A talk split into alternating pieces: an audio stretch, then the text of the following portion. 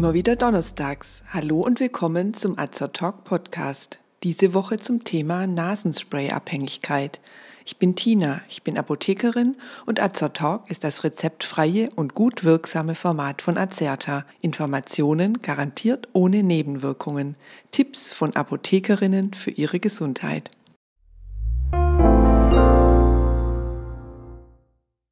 Wenn wir von Nasenspray-Abhängigkeit sprechen, sollten wir zunächst klären, um welche Sorte Nasenspray es hier überhaupt geht.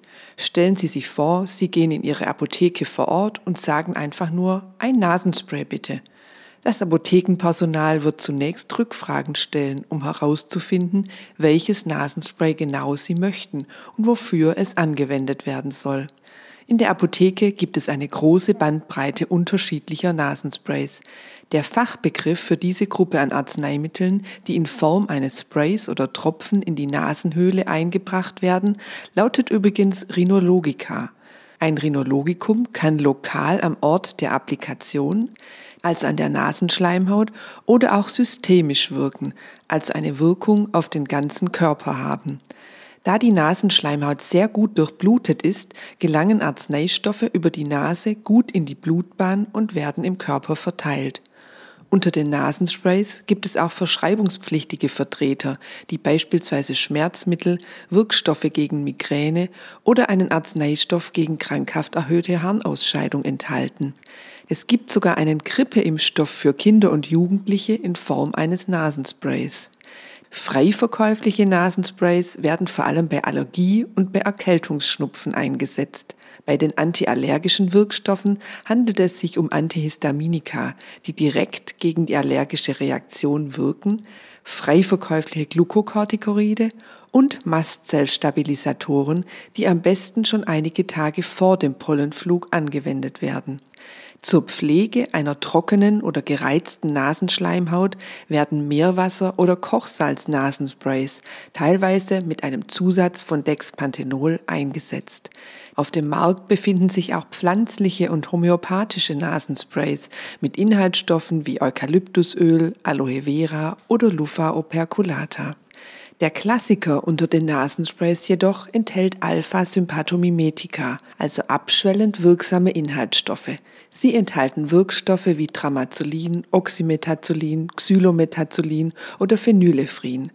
Die Wirkstoffe ziehen die Blutgefäße in der Nasenschleimhaut zusammen und wirken so abschwellend. Sekret kann besser abfließen und der Patient bekommt wieder besser Luft durch die Nase. Bestimmungsgemäß werden abschwellende Nasensprays maximal über einen Zeitraum von sieben Tagen unter Beachtung der Maximaldosis angewendet. Bei einer langfristigen Anwendung werden schädigende Effekte an der Nasenschleimhaut beobachtet. Es besteht die Gefahr einer Abhängigkeit, da die Nasenschleimhaut irgendwann gar nicht mehr ohne diese Präparate abschwillt. Mitverantwortlich ist auch der sogenannte Rebound-Effekt, wenn die Wirkung eines Nasensprays nach etwa sechs bis acht Stunden je nach Wirkstoff nachlässt, wird die Nasenschleimhaut erstmal wieder stärker durchblutet. Der Anwender empfindet dann ein erneutes, teilweise stärkeres Anschwellen der Schleimhaut und greift möglicherweise wieder zum Spray. Für die chronische Schwellung der Nasenschleimhäute durch einen andauernden Gebrauch von abschwellenden Nasensprays gibt es einen eigenen Fachbegriff, die Rhinitis medicamentosa. Wie genau es zu dieser chronischen Schwellung kommt, ist noch nicht vollständig verstanden. Man geht davon aus, dass die Wirkstoffe zusätzlich über andere Rezeptoren eine Gefäßerweiterung bewirken, die zunächst durch die eigentlich erwünschte Wirkung, die Abschwellung, überdeckt wird. Bei längerer Anwendung lässt aber wohl die abschwellende Wirkung schneller nach als die gefäßerweiternde und in der Summe überwiegt dann die Schwellung. Weiter wird ein negativer Rückkopplungsmechanismus vermutet, der beim Absetzen des Sprays ebenfalls zu einer Gefäßerweiterung führt. Außerdem kann es bei einem dauerhaften Gebrauch abschwellender Nasensprays zu einer sogenannten Atrophie der Nasenschleimhaut, also einem Gewebeschwund, kommen. Durch die Daueranwendung wird die Schleimhaut schlechter durchblutet und befeuchtet und sie wird immer dünner. Auf der Schleimhaut kann man dann gelblich-grüne Beläge und Borken finden, die faulig-süßlich riechen können. Umgangssprachlich wird dieser Zustand als Stinknase bezeichnet. Mediziner sprechen von einer Rhinitis atrophicans. Eine derart veränderte Nase kann ihre eigentliche Aufgabe, das Befeuchten, Erwärmen und Reinigen der Atemluft, nicht mehr effektiv ausführen. Wann gilt man als Nasenspray abhängig? Wenn man dauerhaft über einen längeren Zeitraum täglich abschwellende Nasensprays nimmt, gilt man als abhängig. Allerdings handelt es sich hierbei um keine psychische Abhängigkeit oder Sucht, sondern eher eine Art Gewöhnung. Symptome der eben beschriebenen Rhinitis medicamentosa und der Rhinitis atrophicans können auftreten. Wenn man sich an abschwellende Nasensprays gewöhnt hat, wie kann man sich das Arzneimittel wieder abgewöhnen? Zunächst sollte man hinterfragen, ob Gründe vorliegen, die für das Gefühl der verstopften Nase verantwortlich sind. Das kann beispielsweise eine Hausstaubmilbenallergie sein, wenn die Nasenschleimhäute vor allem nachts angeschwollen sind und man schlecht Luft durch die Nase bekommt.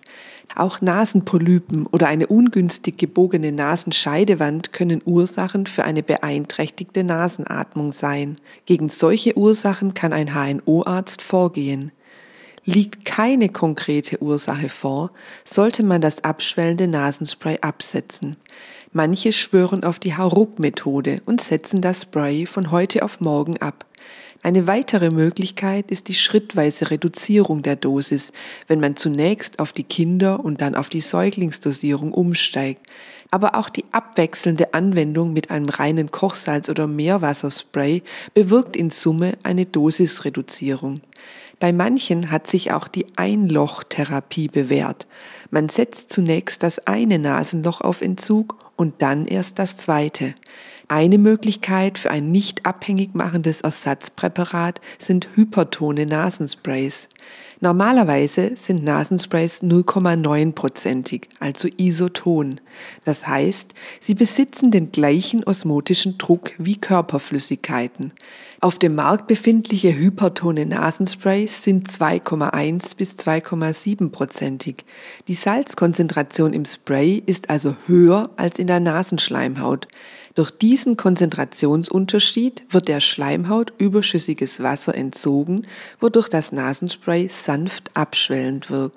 Um bei einer Erkältung mit verstopfter Nase erst gar kein abschwellendes Nasenspray verwenden zu müssen, bietet sich eine Nasenspülung an. Mit einer speziellen Nasendusche wird die Nasenhöhle ausgespült, gereinigt und befeuchtet. Für Babys und Kleinkinder gibt es Nasensauger, Hand- oder Staubsaugerbetrieben, mit denen Sekret abgesaugt und so Linderung verschafft werden kann.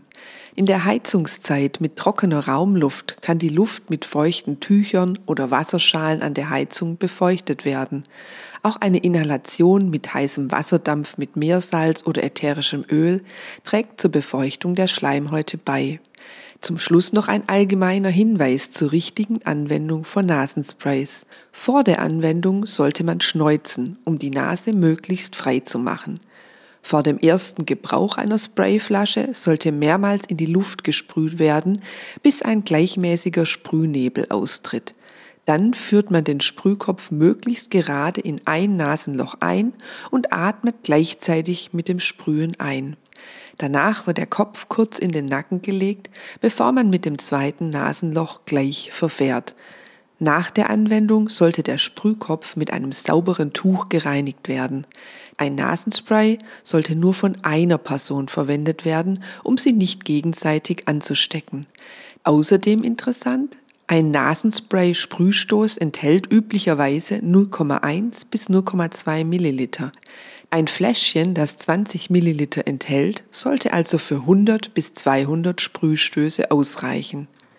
Denken Sie beim nächsten Erkältungsschnupfen daran, verwenden Sie abschwellende Nasensprays bestimmungsgemäß nur maximal sieben Tage, vielleicht auch nur vor dem Schlafengehen, um nachts besser atmen zu können. Denken Sie an Alternativen wie Meersalzlösung, feuchte Raumluft und die Dampfinhalation.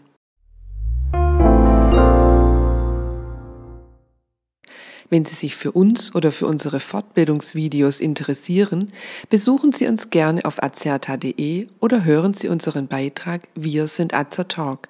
Wir weisen darauf hin, dass dieser Podcast keinen Ersatz für eine persönliche Beratung bei einem Arzt oder Apotheker darstellt, dass er keine Therapie ersetzt und lediglich der Information dient.